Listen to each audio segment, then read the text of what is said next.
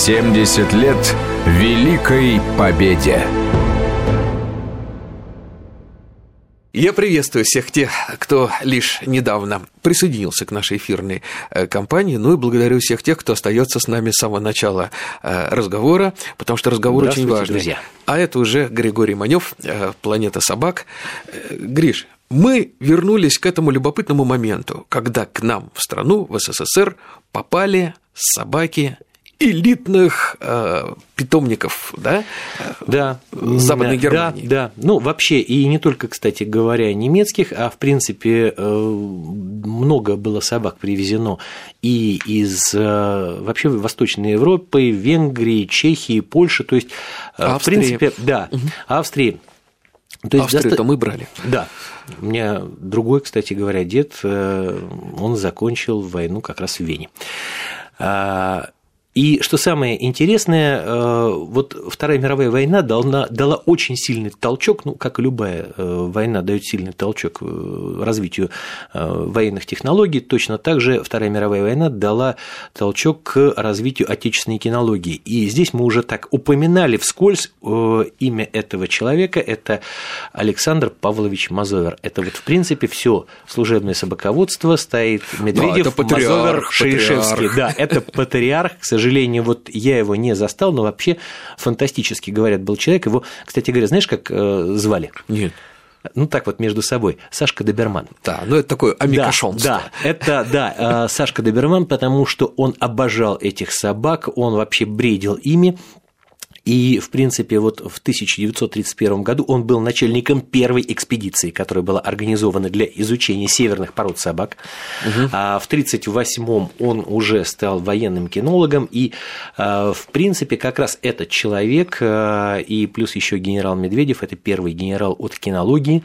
А, Кстати говоря, в Красной Звезде есть его шашка, есть его мундир в питомнике, в в музее. Так вот, эти люди как раз вывели черного терьера, московскую сторожевую, в принципе, Водолаза. да, Москва, ну, есть еще московский водолаз, московский Да. дог, но, в принципе... Были такие да, породы. да, да. да. Нет, ну черный терьер это, если в ЦИ даже приняла Всемирная кинологическая ассоциация, а, приняла эту породу, и порода стала популярной, по-моему, даже в других странах. Кстати, Встречал э, чернушек? В чернушек я встречал, причем очень интересно, это была первая наша поездка по планете собак.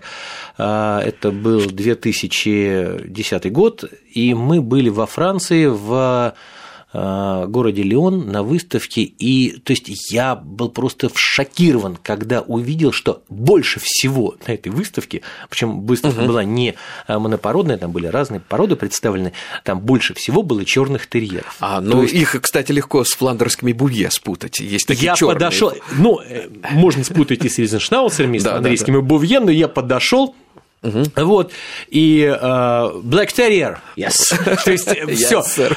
И вот, э, если честно, я, поскольку вот такой вот городочек маленький, там Ну да. наших соотечественников э, немного, да, и вот такое впечатление, что А, вот к увидел свое родное. Нету да. черных терьеров. Гриш, я уже знаешь, сколько лет не видел черного терьера, не встречал на улице. Есть черные Ну, терьеры. есть, но я их уже тысячи лет их, не встречал. э, Их немного, но они есть. В принципе, Прекрасная да, была порода. Прекрасно. Ну, я думаю, что одни в прошедшем времени говорить не нужно. Вот.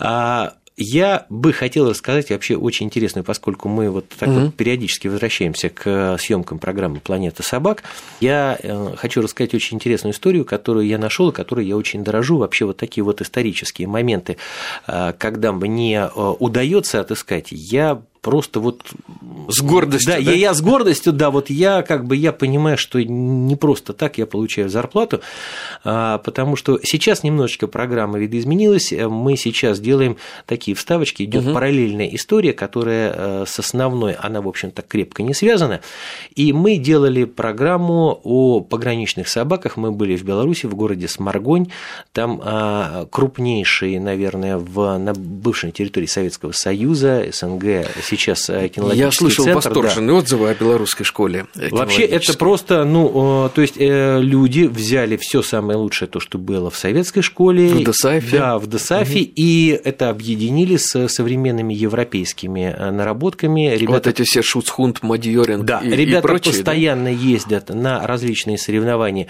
среди, среди пограничных служб, среди спецподразделений, и мне очень понравилось, ну, вообще мне очень в Беларуси угу. понравилось, мне очень понравилось там в Ну, в чем предмет школе. гордости? За что а ты предмет, да, предмет, получаешь? да, предмет гордости состоит в том, что я нашел вообще очень интересную историю, которая произошла в июле 1941 года, когда отступающие пограничники, а для меня эта тема очень дорога, потому что я служил в пограничных войсках угу. с собакой на советско-китайской границе.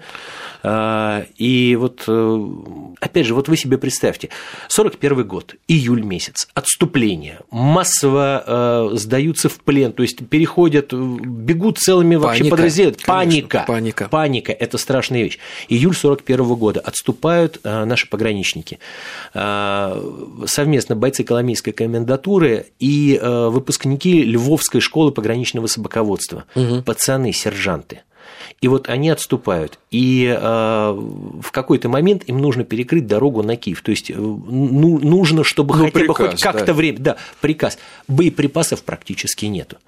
И они отражают первую атаку, а на вторую атаку уже на отражение второй атаки боеприпасов нет. Все. И э, 500 человек поднимаются, э, среди них 150 курсантов и 150 собак.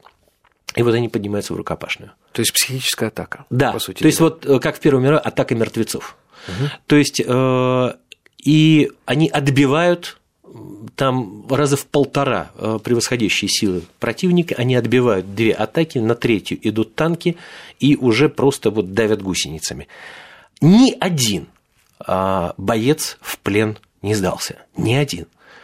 И на месте боя это а, Украина, это Черкасская область, село Легидзино, стоит памятник, и э, на котором начертаны слова «Остановись и поклонись». Ой, Гриша, вот я сейчас думаю, остановится ли и поклоняться ли сегодня в этом месте. Но это уже другая, к сожалению, печальная история. Но э, очень бы хотелось, чтобы вот как-то роль, э, роль животных Великой Отечественной войны была понятна всем, и как-то у нас очень много на эту тему говорят, знаешь, пишут, я снимают, думаю, что вот не, я думаю, что ты знаешь, вот я здесь могу процитировать э, своего любимого поэта Владимира Семеновича Высоцкого, ведь добро всегда остается добром в прошлом, будущем и настоящем. Собаки – добро. А я сейчас вспомнил еще одного нашего гостя, своего старого товарища, ты его знаешь, это э, Андрей Попов, это старший да, офицер ФСБ, да, да, который, человек, с собаками, который с собаками прошел там, я не знаю, все горячие точки, которые только можно пройти. И когда я его, помню, наивно спросил, Андрей, а что скажи, неужели нет таких приборов, которые заменят собачий нос? Он сказал, нет, однозначно нет, это во-первых, а во-вторых, все-таки не забывай, что у собаки есть великая задача, которую никто кроме нее не выполнит. Она не дает на войне человеку превращаться в скотину, в зверя, потому что собака на войне нужна для того, чтобы человек оставался человеком. И э, вот очень многие э, решения, вот э, ты сейчас вспомнил про тот самый момент, когда в командовании в Ставке, наверное, принимались такие решения, поняли, что собак нельзя бросать под танки, потому что э, люди должны оставаться людьми. И в каждой воинской части, где есть собака, совершенно другой моральный климат. И если это поняли в Ставке Верховного главнокомандующего, значит, это говорит о том, что мы не были варварской страной. Это еще раз подтверждает. И страна, которая претендует на роль мирового жандарма и бросает 500 отработанных собак как отработанный материал – это тоже свидетельствует о, э, ну, скажем так, о нравственности этой страны. Согласись? В принципе, конечно же, я согласен, но здесь э, мне больше хотелось бы поговорить все-таки о нас, о наших... Э, нам есть вообще... Россия – это страна с богатейшей историей, в том числе и кинологической. Потому что я например, всегда, э, вот когда вот опять же вот нахожу вот эти вот истории, угу. я всегда, меня вот правда испытываю чувство гордости, что я гражданин этой страны. А, кстати, в Третьем Рейхе-то собаки, по-моему, использовались только для охраны концлагерей и травильные, да, притравленные. Нет, были, были... и собаки-санитары. А, собаки-санитары были? Были собаки-санитары, были и э, собаки-миноразыскники, но их все таки было несопоставимо меньше. Вот. А немцы, они, э, так сказать, в... первыми начали в массовом порядке использовать собак именно как собак-поводырей слепых. Угу. И мы тоже снимали в Берлине, в Берлинском зоопарке был установлен первый памятник собаке-поводырю в 1928 году это было сделано а, на пожертвование слепых берлинцев, и как раз, то есть те собаки, которые э, использовались как собаки-санитары на полях Первой мировой войны, их потом уже в Германии начали переучивать как собак-поводырей. Вот. А в принципе в массовом порядке собаки э, в немецкой армии, они, э, это несопоставимые цифры. В основном очень много было собак у англичан, которые использовались. Кстати говоря, очень интересная тоже предназна... такая угу. собачья профессия. А, не знаю, кто первым начал вообще это использовать, по всей вероятности англичане, но у нас тоже были такие службы.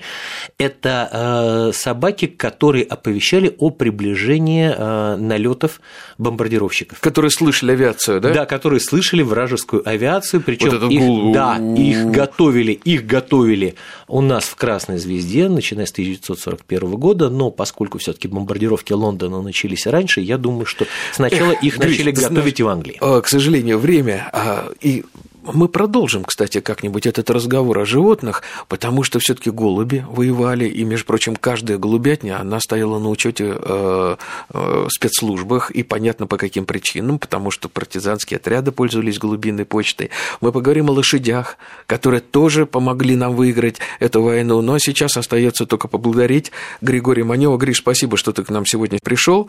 Э, мы Еще подняли эту очень важную тему. Еще раз всех с праздником. Э, я не буду говорить с прошедшим праздником, потому что это праздник, который не пройдет никогда. Пока мы будем жить, мы будем этот праздник помнить. Ты знаешь, Саша, я очень тебе благодарен, что, в принципе, уже вот 9 мая прошло, а ты все равно пригласил меня в студию, потому что когда вот, вот эта вот возня начинается перед 9 мая, а потом угу. все затихает, мне становится обидно. А вот праздник прошел, а мы помним, и вот Давайте ну, помните знаешь, дальше. как говорит Николай Николаевич Дроздов, это хорошо, что о нас говорят все время. И нет, ну о нас я имею в виду о животных. Всем всего доброго. Спасибо всем, кто был с нами. До свидания. 70 лет Великой Победе.